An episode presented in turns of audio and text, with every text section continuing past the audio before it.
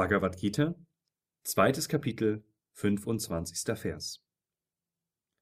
Von ihm, dem Selbst, heißt es, es sei nicht sichtbar, gedanklich nicht fassbar und unveränderlich.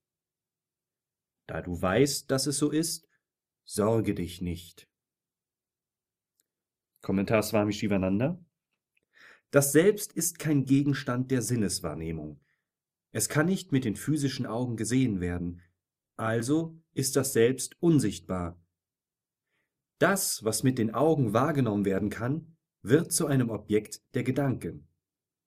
Da das Selbst nicht mit den Augen wahrgenommen werden kann, ist es gedanklich nicht zu erfassen. Wenn Milch mit Buttermilch vermischt wird, verändert sie ihre Form. Das Selbst kann nicht wie Milch seine Form verändern. Deshalb klage nicht, da du erkennst, dass das Selbst so ist. Denke auch nicht, du wärest der, der sie tötet, oder dass sie von dir getötet würden.